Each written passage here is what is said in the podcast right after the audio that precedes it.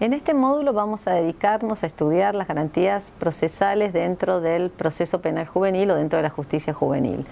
Es importante tener presente que las garantías también son sustantivas, son materiales y hay otras garantías que son derivadas de la actividad del Estado en su rol de prestador positivo de derechos.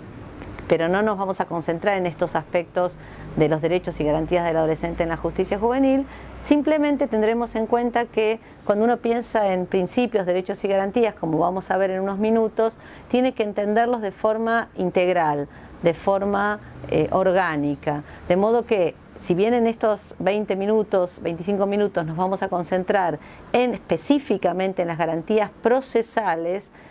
no, ello no necesariamente implica que en la práctica estas garantías no interactúen con las garantías sustantivas, por un lado, y por otro lado, con las garantías más generales que el Estado tiene como prestador positivo de derechos fundamentales de los niños. Este es el punto de partida. Entender que la interacción entre derechos, garantías y principios es permanente, es completa. Eso no significa que estemos como operadores autorizados a em, empastar los derechos, las garantías, los principios, a utilizar unos por otros, sino que estamos obligados a realizar una interpretación integral, como dije, armónica, que en todos los casos y siempre potencie el alcance de todos los principios y garantías y derechos de los que es titular un niño y, no eh, preferir eh, interpretaciones que sean restrictivas. La obligación es de máxima y no de mínima. Veamos entonces ya más en detalle cuáles son las garantías procesales que rigen el proceso penal juvenil para adolescentes. Cuando explicamos las garantías procesales, nos eh, estaríamos limitando a una explicación general de estas garantías dentro del proceso penal de adultos. Y lo que hace la diferencia, la singularidad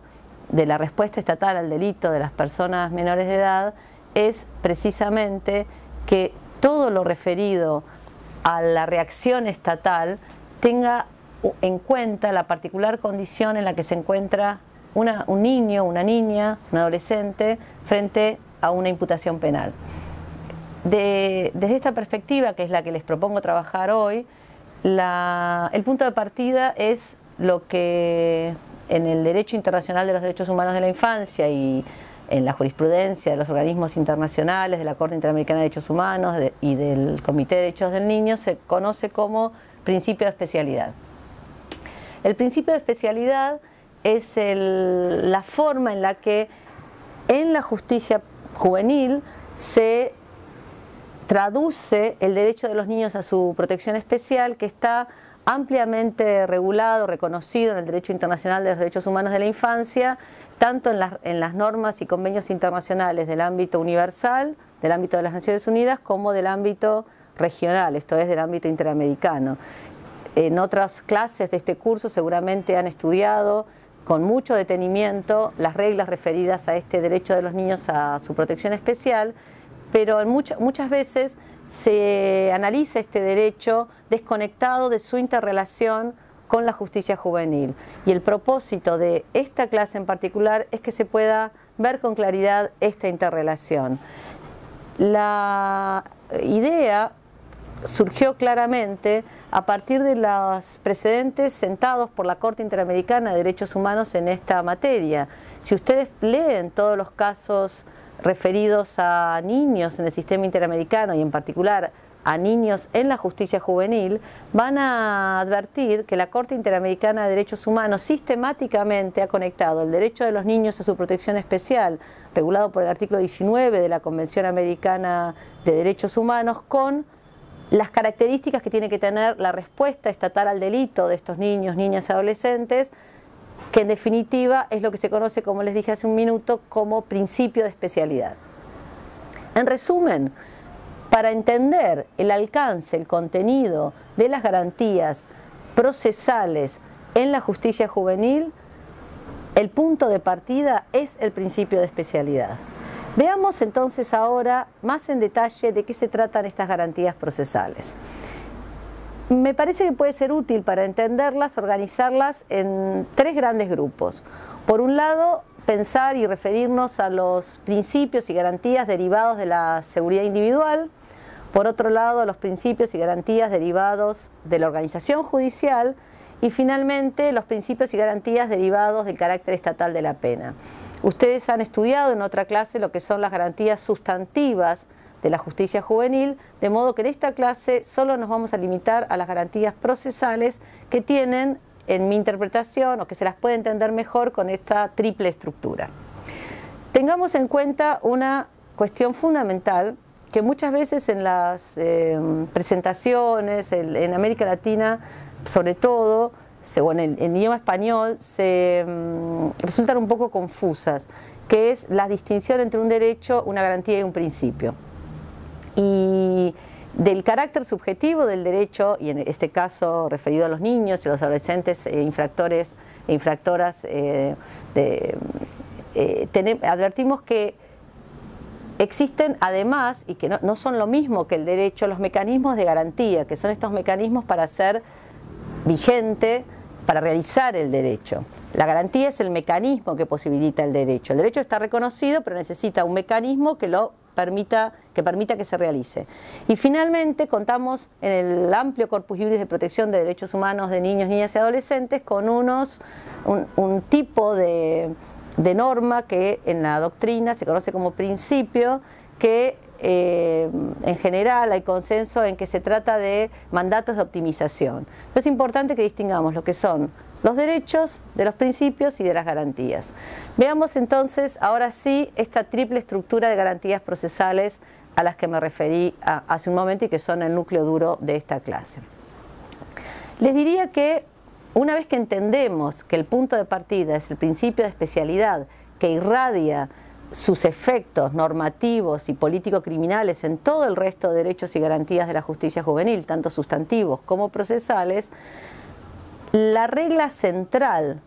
la regla, si se puede decir así, madre, eh, rectora del proceso penal juvenil, es eh, la, que, la regla que en, el mundo anglosajón se conoce como el debido proceso legal y que en el ámbito del derecho continental, esto es nuestra tradición jurídico-legal, se conoce como derecho de defensa. Eh, esta es la regla a partir de la cual se derivan todo el resto de las garantías procesales y probablemente si ustedes revisan no solo las normas internacionales, sino en las propias constituciones nacionales, van a encontrar que hay, eh, encontrar que hay una regla originaria que eh, contiene esta regulación. Pero si una vez que entendemos que esta es la regla principal,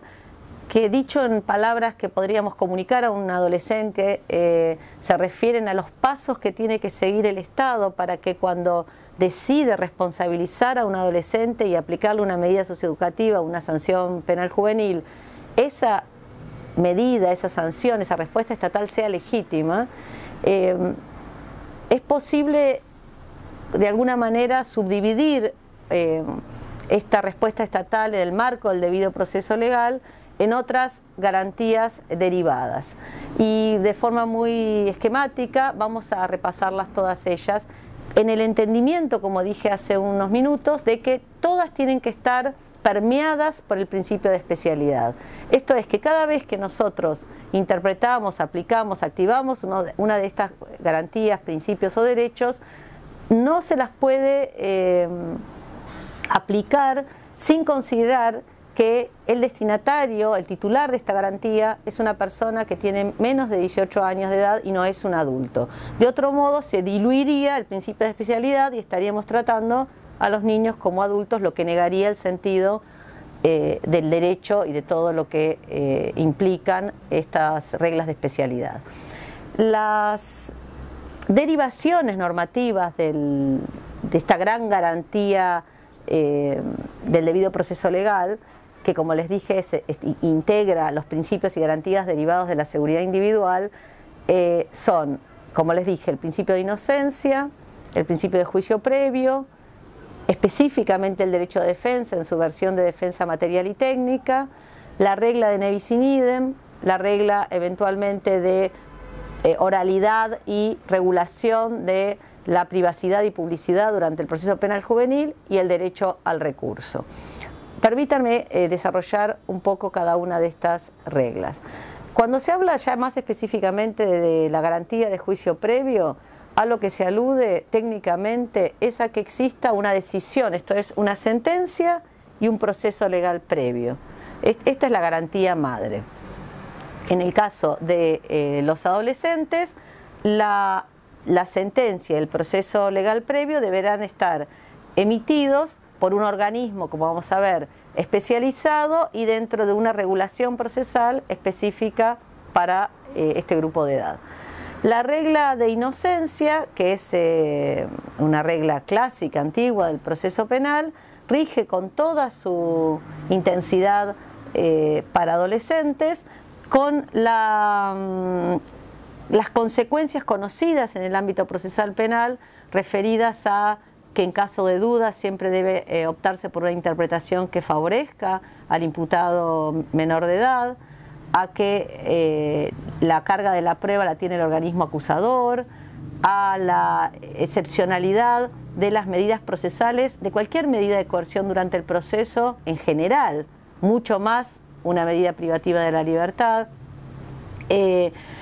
por eso mismo, en el caso particular de los adolescentes eh, imputados de delitos penalmente responsables, esto es por encima de la edad mínima de responsabilidad penal, la regulación de las medidas de coerción personal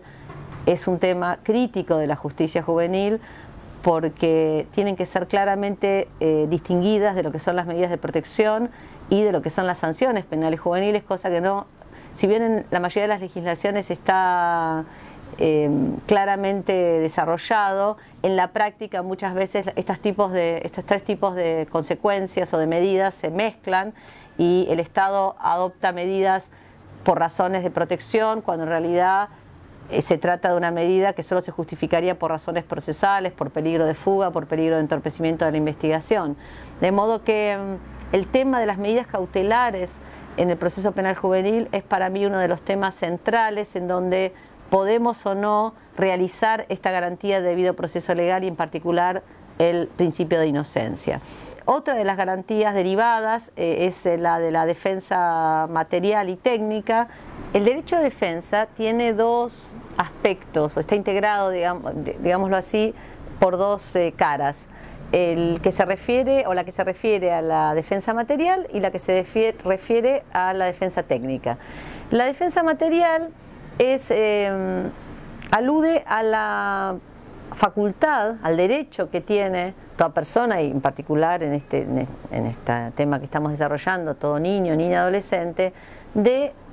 participar activamente en un proceso que lo tenga por protagonista, en este caso un proceso penal seguido en su contra, y que en el marco de ese proceso pueda expresar todo lo que desee y que, y que sea escuchado, oído todas las veces que haga falta. Ese es el aspecto material del derecho de defensa. Esto es que por sí pueda eh, decir todo lo que tenga que decir en un contexto en el que permita que no se trate de una mera formalidad la participación del niño, la niña el adolescente en el proceso, sino que tenga un contenido material. Esto es que de acuerdo a sus condiciones de edad, más allá de que sea un adolescente un niño, no es lo mismo la manera en la que se ejerce, se realiza el derecho a ser oído en una persona, en un adolescente que está iniciando la adolescencia, a los 12, 14 años, que en un adolescente, un adolescente que tiene 17. De modo que la edad es un factor, eh, dentro de la edad de los niños y adolescentes, un factor que se tiene que considerar, así como la condición de género, así como el origen étnico, las limitaciones lingüísticas que pueda tener, o no limitaciones, digamos, las formas expresivas que pertenecen a, la cultura del niño, de la niña, del adolescente, las circunstancias traumáticas por las que haya tenido que atravesar, cual sea la singularidad de ese niño adolescente, el Estado tiene la carga, así como hablé hace unos minutos de la carga de la prueba, bueno, en este caso es la carga del Estado, la obligación del Estado de generar un contexto, a mí me gusta hablar de ingeniería institucional, de un modelo eh, de infraestructura que permita que el niño realmente se exprese pero además sea sustancialmente escuchado. Este es el aspecto de la defensa material. Pero también es fundamental la cuestión referida a la defensa técnica, el aspecto técnico de la defensa. Y en este punto yo creo que ha habido avances importantísimos, por lo menos en América Latina, en punto a que eh, se asegure a todos los adolescentes, las adolescentes imputadas de delito, una asistencia técnica legal adecuada que no solo requiere que sea una persona graduada en Derecho, sino además que esté debidamente entrenado en lo que significa ser defensor de niños. Hay muchos ejemplos en algunas reformas que ha habido en, diferentes países latinoamericanos de eh, distorsión de esta garantía porque eh, a veces por circunstancias hasta burocráticas eh, ingresan a la función personas que están entrenadas como defensores penales de adultos y se ve rápidamente cómo el rol de defensor penal de adolescentes tiene unas eh, cargas adicionales, unas obligaciones adicionales que derivan de esta regla de especialidad a la que me refería al principio, que un, defensor penal a secas eh, no, realiza. Entonces es muy importante entender que la defensa técnica requiere una persona entrenada en derecho, un defensor penal, pero además especializado en la cuestión de los derechos del niño y la justicia juvenil. Dentro de esta garantía de defensa material y técnica hay otras garantías que podemos solo enumerar ahora, que son, además de este derecho a ser oído, la posibilidad de, interrogar a los testigos, de recibir una imputación muy clara y precisa, de poder controlar la prueba, de que no se puedan tomar medidas eh, regresivas en el sentido clásico formulado como la prohibición de la, de la, reforma en contra del imputado, la prohibición del juicio en rebeldía y finalmente la prohibición de tomar al adolescente como un órgano, un instrumento de prueba. Estas son todas garantías derivadas del derecho de defensa. Hay otra regla fundamental derivada de, las, de los principios y garantías de la seguridad individual, que es la regla de Nevis in idem, esto es que no se puede repetir esta persecución, una vez que se realiza contra un adolescente, no se la puede volver a llevar adelante por los mismos hechos. La regla de protección de la mm, condición de la privacidad para evitar los efectos estigmatizantes del proceso penal juvenil, pero que eh, tiene ciertos matices porque como se sabe eh, la regla del proceso penal acusatorio oral eh, requiere publicidad como regla de garantía para el imputado y para la, comunidad. Entonces, las reformas latinoamericanas, por ejemplo, se vieron en una situación un poco de tensión entre garantías porque la publicidad es una garantía, pero puede ser para el adolescente también una, a futuro una carga estigmatizante. Entonces, en general, lo que las legislaciones han resuelto es, o en otros países lo ha hecho la jurisprudencia, eh, dejar en cabeza del adolescente y de su defensa técnica eh, la decisión de si eh, quieren un proceso a puertas abiertas o un proceso reservado. el punto es que, aunque sea puertas abiertas, en ningún caso eso va a implicar la difusión en los medios ni el acceso irrestricto de medios a la sala de audiencia. Esto, esto es muy importante que quede claro. Y finalmente, la garantía que queda mencionar es la de la posibilidad de revisar cualquier decisión restrictiva de derechos que se tome en el proceso, que es la garantía referida a los recursos, a toda clase de recursos sobre decisiones que no ponen fin al proceso o decisiones definitivas. En resumen, estas son todas las garantías procesales derivadas de las reglas de seguridad individual. El segundo grupo de principios y garantías, perdón, derivan de la organización judicial. Y ahí tenemos que concentrarnos otra vez, primero en la regla madre, que es el principio de especialidad, y ver cómo este principio de especialidad eh, arroja luz, tiene efectos, atraviesa otras garantías derivadas. ¿Cuáles son esas garantías derivadas? Primero la regla de imparcialidad, segundo la regla de independencia, tercero la regla del juez natural y finalmente todas estas garantías eh, pensadas a partir de la particular condición de que se trata de un niño el que está en el proceso y no de un adulto. El punto crítico probablemente referido a las garantías de la organización judicial es lo que se conoce como especialidad, principio de especialidad restringido, que en algunos países ha tenido amplio desarrollo, en el sentido de interpretar que una vez que existe una legislación especializada para la justicia juvenil, procesal y sustantiva, no hace falta que sea un tribunal específico, independiente, el que aplique esta legislación, debido a que cualquier juez, fiscal, defensor entrenado, como tiene ya las reglas especiales, lo único que tiene que hacer es aplicarlas. Y si leen atentamente la jurisprudencia de la Corte Interamericana, sobre todo la sentencia dictada contra Paraguay en el caso Instituto de Rehabilitación del Menor, conocido como caso Panchito López, pero también en, otros casos eh, relacionados, y además si leen especialmente la Observación General 10 del Comité de Derechos del Niño, van a advertir que para los organismos internacionales jurisdiccionales y no jurisdiccionales, encargados del monitoreo y aplicación del amplio corpus juris de protección de derechos humanos de niños, niñas y adolescentes, la especialidad no puede ser una especialidad restringida eh, solo a las normas que se aplican, sino que eh, en mi interpretación eh, es un principio de especialidad amplio que incluye la organización y los actores que participan en la, toma de decisiones respecto de un adolescente imputado o imputada de un delito. De modo que me parece que, sin extenderme, este es el punto crítico eh, de, referido a las garantías vinculadas con la organización judicial en la justicia juvenil. Por eso hablamos de justicia juvenil. Si la regla de especialidad limitada o restringida fuera válida, entonces se podría utilizar tribunales de adultos eh, sin... Eh, eh, solo que aplicaran solo las reglas eh, de la justicia juvenil, sustantiva y procesal. De modo que me parece que este punto ha sido suficientemente eh, desarrollado por la jurisprudencia y pasemos para terminar a al tercer grupo de principios y garantías que tienen que ver con que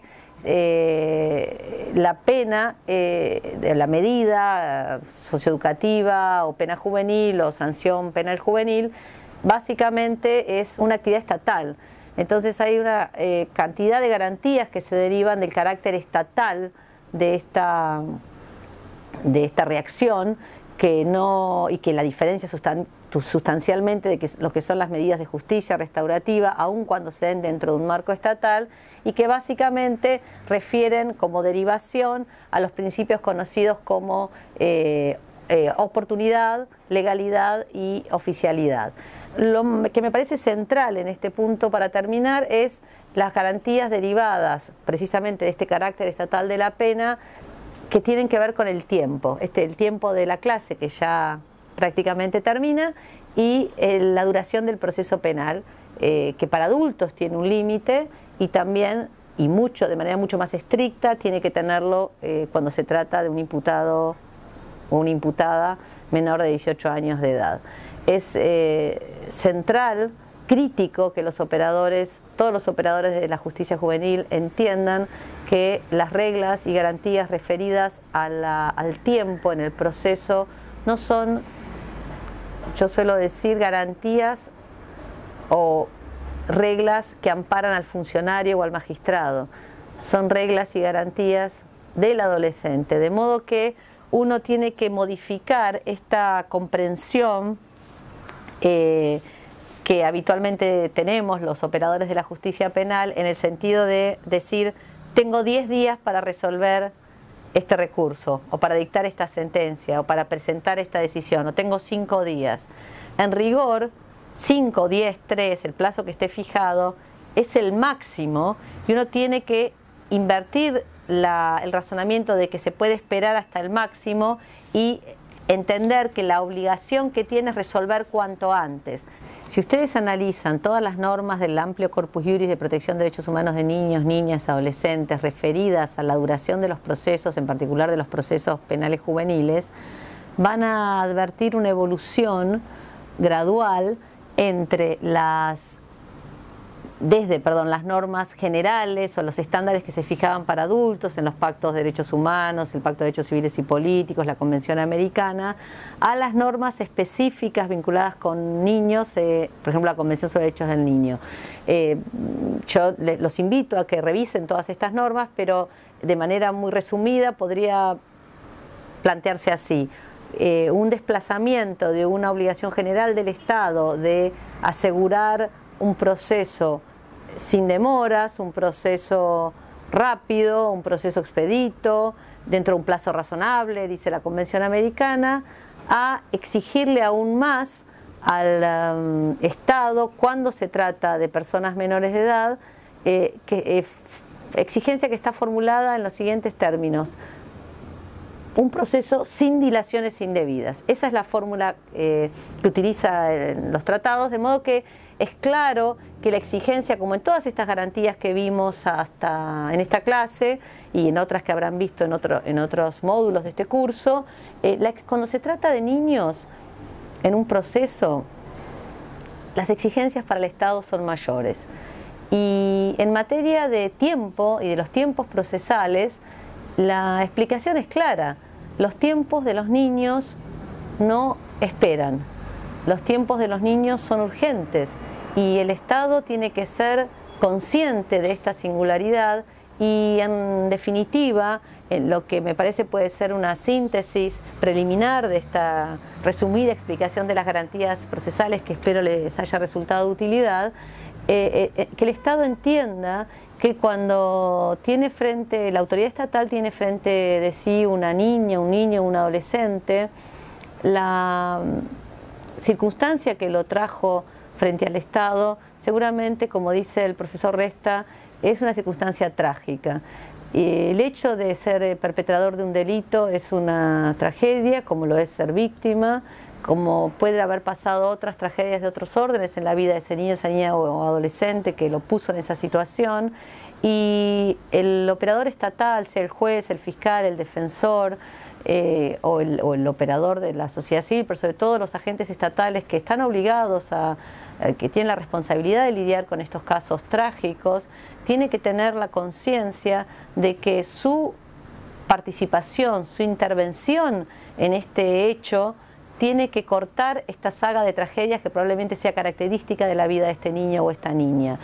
En todas estas garantías lo que procuran es evitar que se repitan las tragedias y los sufrimientos que lo llevaron al niño, la niña, al adolescente hasta ahí y depende de los operadores que eso sea una realidad.